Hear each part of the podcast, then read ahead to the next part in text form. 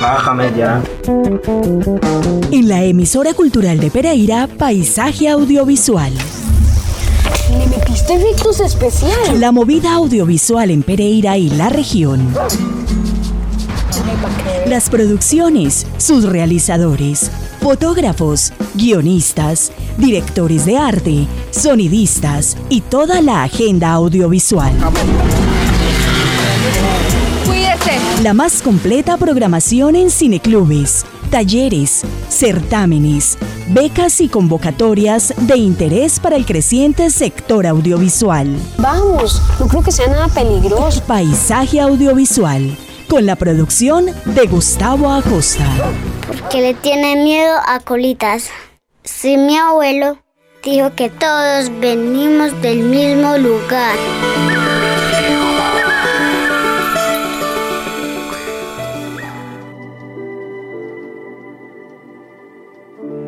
Hay cambalacha en las tiendas para la subsistencia. Digamos eso, por ejemplo, si son 5 libras de arroz o un racimo de plátano, por ejemplo, le ponen el precio. Entonces uno hace la cuenta y así mismo le pasa los, gramos al que le hace esa vuelta a uno. 7 mil pesos por arroba, o sea, es por arroba. Eh, si el tipo coge 10 arrobas, pues son 70 mil pesos. Y así mismo calculan, así mismo le pagan. El problema es que si, por ejemplo, si usted una comparación vende gasolina, la cambalacha pues se acaba del todo porque si todo lo cambalachamos no hay con qué mandar a traer otra vez.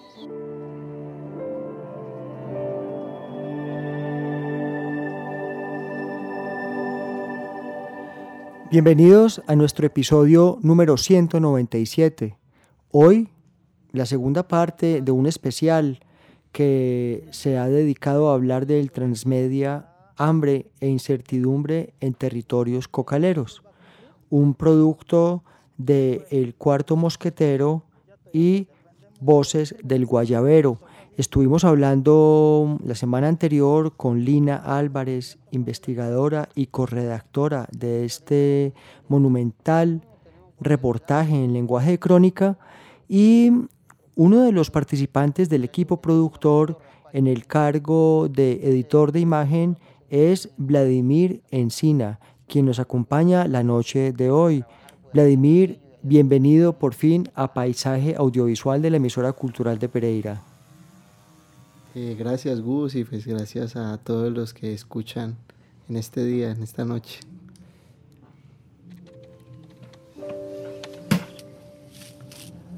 Pues yo salgo de aquí y ahí me voy para arriba, pues a fumigar mis Como de invitaba matas. Lina la semana pasada, nuestra audiencia puede ver y escuchar hambre e incertidumbre en territorios cocaleros en el sitio web de El Cuarto Mosquetero. Allí pueden desplegar eh, las galerías fotográficas, pueden ver eh, los documentales y pueden escuchar testimonios en audios, todo de primerísima calidad, hecho por profesionales de la comunicación, de las artes audiovisuales y de la fotografía.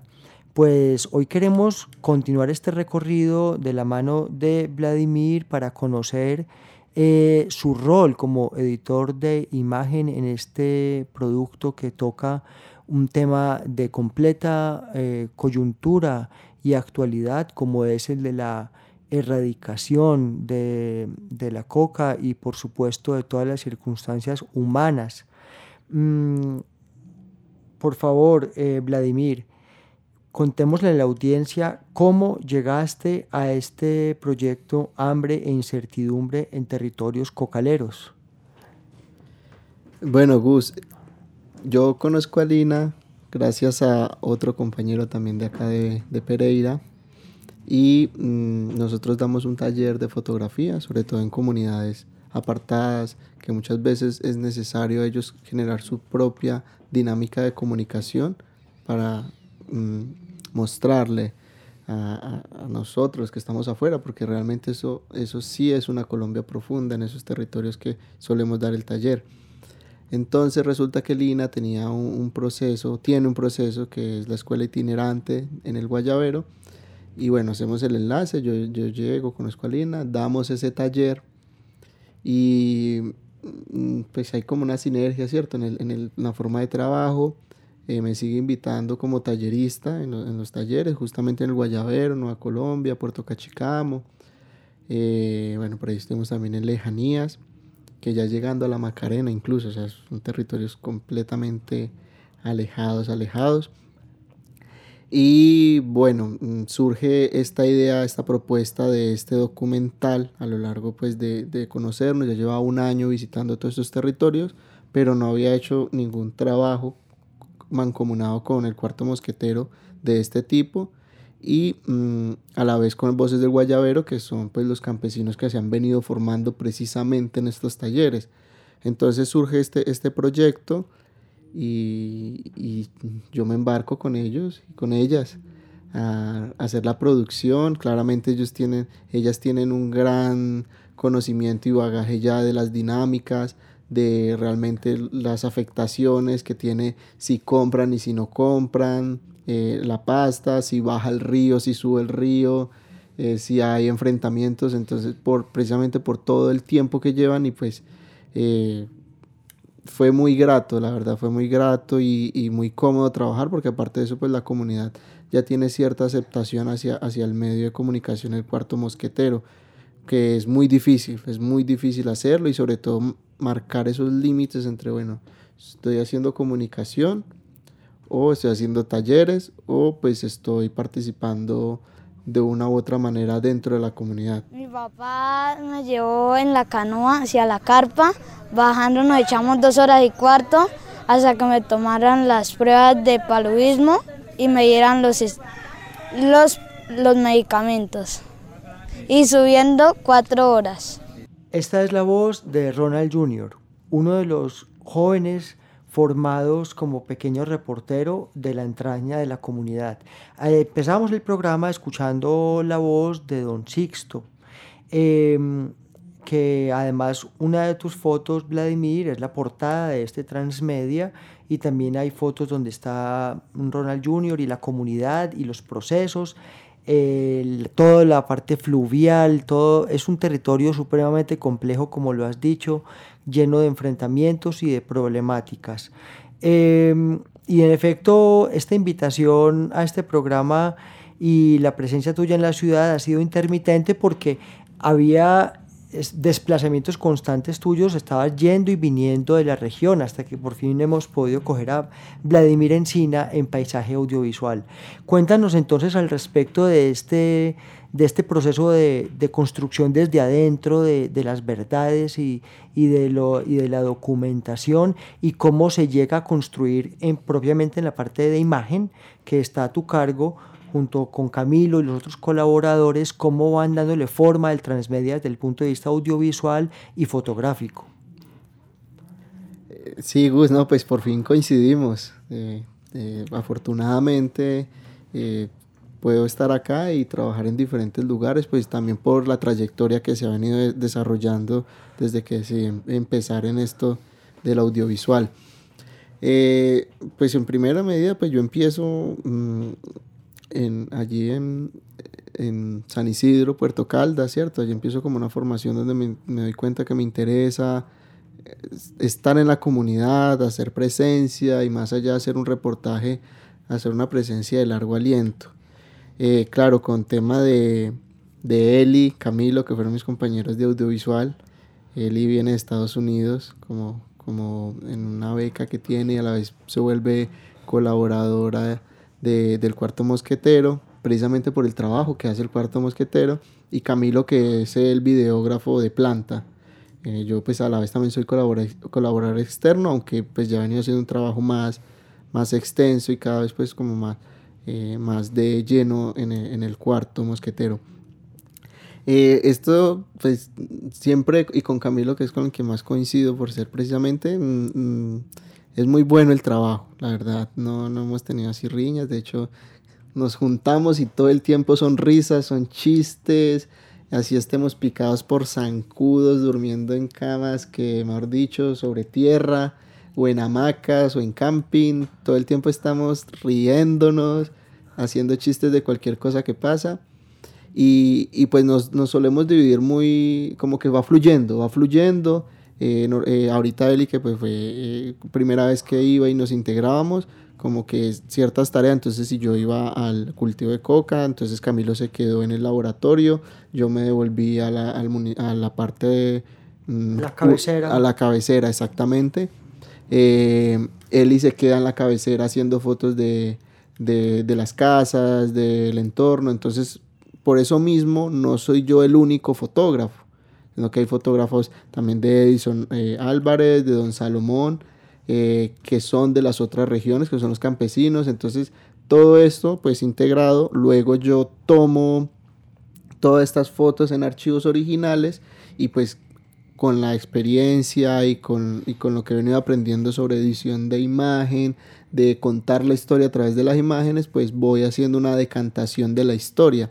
Afortunadamente en el programa que uno maneja de edición, ¿cierto? de postproducción, no aparece como todos los nombres, ¿cierto? Entonces, esta foto es de Vladimir, esta es de Camilo, esta es de él, esta es de Salomón, sino que aparecen todas las imágenes tomadas por hora. Entonces me da a mí una facilidad y una imparcialidad, porque claro, yo voy a tirar a poner mis fotos, Camilo puede tirar a poner las fotos de él, pero no, hay una imparcialidad en coherencia de la imagen y coherencia de la historia, que lastimosamente toca recortarlo a, a 30 fotos, a 32 fotos en este caso, pero hay más de 1500 fotografías entre las 5 o 6 personas que estuvimos haciendo fotos y videos. Eh, fue más o menos así el tipo de trabajo. Mi nombre es Francia Elena Giraldo Guasorna, estamos en resguardo unificado en Benachamé sobre el río San Juan, vereda Cundumila Pradera. Durante todo este tiempo estuvimos dándole unas clases a, las niñas y a los niños de la comunidad sobre la cultura. Eh, se dieron... Estamos en nuestro episodio número 197 conversando con Vladimir Encina, fotógrafo, documentalista, investigador, quien ya tiene un largo trecho por la Colombia profunda, eh, indagando y revelando eh, todas las características de la desigualdad y, las dificultades de, que viven nuestras poblaciones.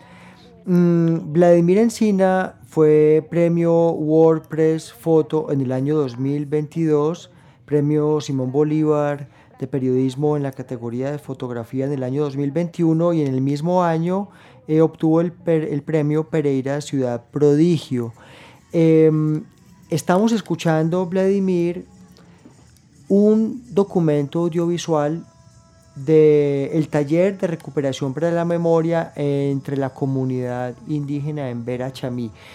Contémosle a la audiencia en qué consistió este trabajo y como, como digamos como documentalista qué se obtuvo y dónde se puede conocer este material. Claro que sí, Gustavo. Mm, esto fue una beca del Ministerio de Cultura, la cual pues no fue, no fue un trabajo que hice solo, lo hice junto al psicólogo Giovanni, Giovanni Pavas, la lideresa eh, Franci- Francia Elena eh, Guasorna y el, el líder indígena pues eh, Luis, pues digo Toño, ¿no? De hecho, doña, doña Francia es ahora, pues, el año pasado fue Mujer Cafam por los produ- proyectos productivos eh, y liderazgo que ha tenido y este año tuvo dos reconocimientos eh, como Mujer eh, Cafama, ese nombre no me acuerdo ahorita, se los quedo debiendo, con fama. Y, bueno, también es una lideresa muy tesa, entonces es un trabajo mancomunado donde ellos hacían unos talleres de recuperación de memoria, precisamente creación de cerbatana, creación de vestuario eh, autóctono, eh, canastos y baile. Eh, yo llego allí y también fui muy bien acogido por, por ellos dos, ellos a la vez me abren la puerta a la comunidad y y este trabajo pues se encuentra en YouTube, en, eh, en lo que son los, los videos, la, la parte audiovisual, hay una parte física que son unas postales, eh, pues yo tengo algunas, te, te comparto, te quedo viendo también que vi ahorita y no, no tenía para compartirte, son 10 postales eh, que hacen referencia a lo que fueron los talleres.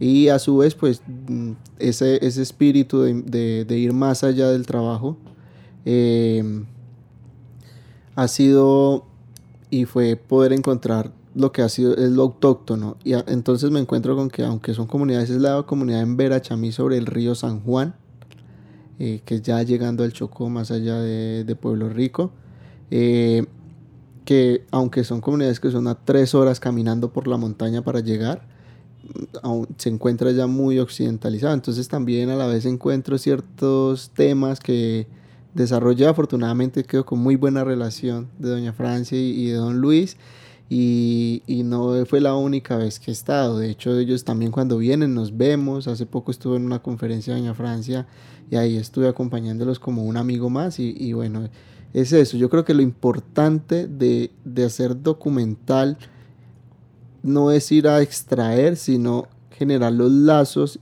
para mm, tampoco darles, ¿sí? sino buscar el beneficio en común tanto de ellos como pues uno que también está haciendo un trabajo, pero que se pueda beneficiar también la comunidad.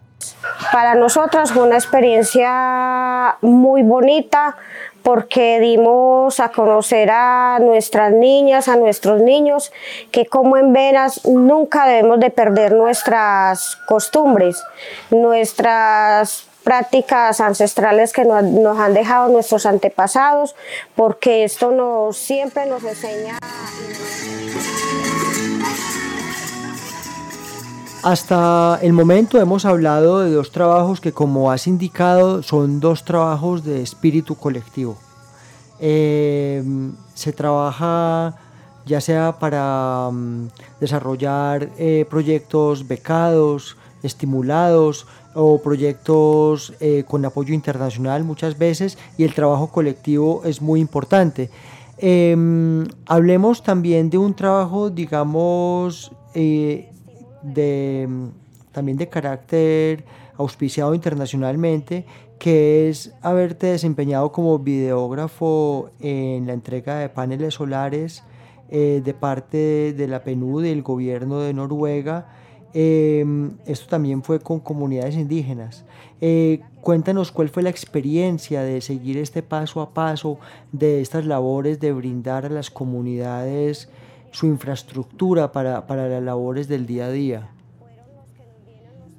Bueno, esta, estas comunidades es hacia arriba, hacia el Urabacho Cuano, también difícil acceso, toca llegar en avión hasta, hasta cierto punto, luego tomar lancha por las bocas del atrato, o entre el mar y Ciénaga, río, luego caminar y pues que siempre es presencia de grupos armados ilegales.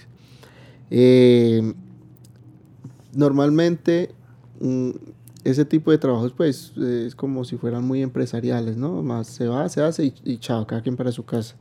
Lo que hemos intentado hacer es, estar un poco más de lo que se pueda, aunque estemos rompiendo también con, el tema de la seguridad personal, porque no es lo mismo cuando tú vas en el grupo de verificación de, de la ONU, que tienen su esquema, ¿cierto? Contratados sus propios carros, sus propios vehículos, cuando pues uno se queda de pronto y le dice a alguien de la comunidad que lo transporte en su moto o en su caballo, pero aún así es poder brindar precisamente esa luz y, ese reflejo de que verdaderamente se está materializando un sueño. En este caso, pues con la entrega de los paneles solares, ellos están viendo energía que no, nunca habían tenido para cargar celular, entonces ya entran los celulares a, al territorio, ya entra la música, los bares, que nosotros, pues, normalmente en Colombia nos gusta la fiesta, y más en estas comunidades donde tanto sufren, pues también les gusta divertirse y no está mal.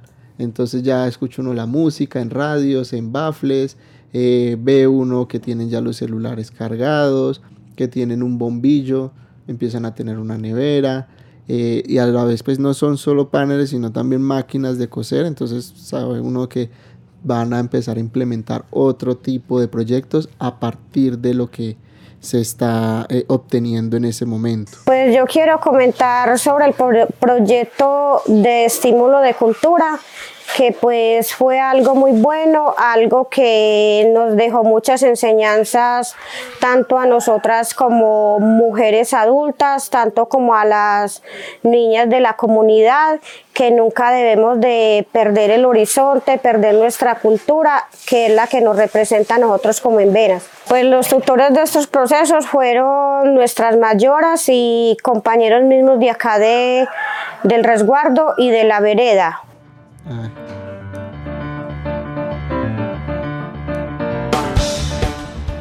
Hemos aprovechado para saltar desde el transmedia hambre e incertidumbre en territorios cocaleros para hacer una trayectoria de nuestro invitado de hoy, Vladimir Encina. Y cómo no hablar, Vladimir, de una foto que ha ganado varios premios. Estamos hablando de esa foto que logras en eh, San Isidro, en Puerto Caldas. Eh, recordemos que esta foto fue premiada en el año 2022 por WordPress Photo y en, el 2021 obtuvo el premio Simón Bolívar. Y también eh, obtuviste en el 2021 el premio Pereira Ciudad Prodigio.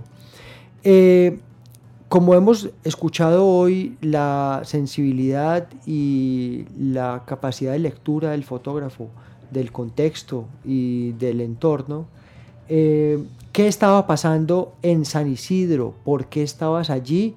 ¿Y cómo obtuviste esta premiada foto que nos recuerda de esa situación con el SMAT? Bueno, eh, los desalojos se habían dado dos días antes, tres días antes de yo ir a hacer esa foto. Eh, curiosamente, pues yo hacía parte de un colectivo de comunicación eh, en la Universidad Tecnológica de Pereira, pero a la vez también éramos como veedores de derechos humanos. Eh, entonces iba con un compañero, pues que íbamos a hacer veeduría de derechos humanos y había algún estudiante de la universidad que estuviese allí, que viviese allí para poder, pues, poder brindarle una ruta de atención. Eh, y curiosamente, cuando voy, yo iba en, la moto, cuando voy veo dos camiones del SMAT eh, y pues que iban a hacer dos camiones del SMAT por allá. Entonces no iban a dar flores. Entonces, claro, yo me voy en la moto eh, a llegar más rápido. Yo no conocía, me fui preguntando casa a casa y me decían, hágale derecho, derecho, pero yo veía que era derecho, derecho. Cuando llegué, eh, llegué justo, yo llegué por un lado, el SMAT llegó por otra vía eh, que no conocía. y mm, fue inmediato que saqué la cámara. Esa, esa, foto se da a los cinco minutos de, de yo estar. Yo dejé la moto parqueada por ahí en una orilla, el casco ahí tirado y empecé a hacer las fotos. Claro, yo llego y ellos estaban cocinando la gente estaba cocinando ahí entre sus cambuches eh, tirados y plástico ahí recogido. Y el SMAT llega a tumbar todo eso sin ninguna mediación. Y es cuando empiezan a coger al muchacho, a Sergio, a, agarrarlo, a llevárselo. Y pues la, esposa, eh, la cuñada, la concuñada empiezan a hacer forcejeo para que no se lo llevaran. Incluso eso son varias ráfagas. Hay una donde el secretario de, ¿cómo se dice? Del pueblo, del defensor del pueblo, eso. Eh, hay una foto donde él está ahí como resguardándose en una sombrillita y, mientras todo eso están eh, girando en torno a, la violencia que se está enfrentando. Entonces luego revisando pues el material encuentro este encuadre dado y, y es el profesor Rodrigo Grajales quien me, quien me invita a ponerla a concursar, que la publique, que la mandé, que la ponga en un medio de comunicación, que fue en la cola de la rata, que fue el medio que me abrió las puertas a publicar ahí, porque hubieron otros medios que rechazaron por yo ser un simple estudiante, es lo que me, dice el profesor. Entonces, a partir de ahí es que se viene esa avalancha de, de, premios que a la vez, pues, no son los premios la gratificación. Cuando recibo esto, pues yo realmente me siento muy apenado porque es una foto trágica, no es una bonita foto, no es una foto de estar orgulloso.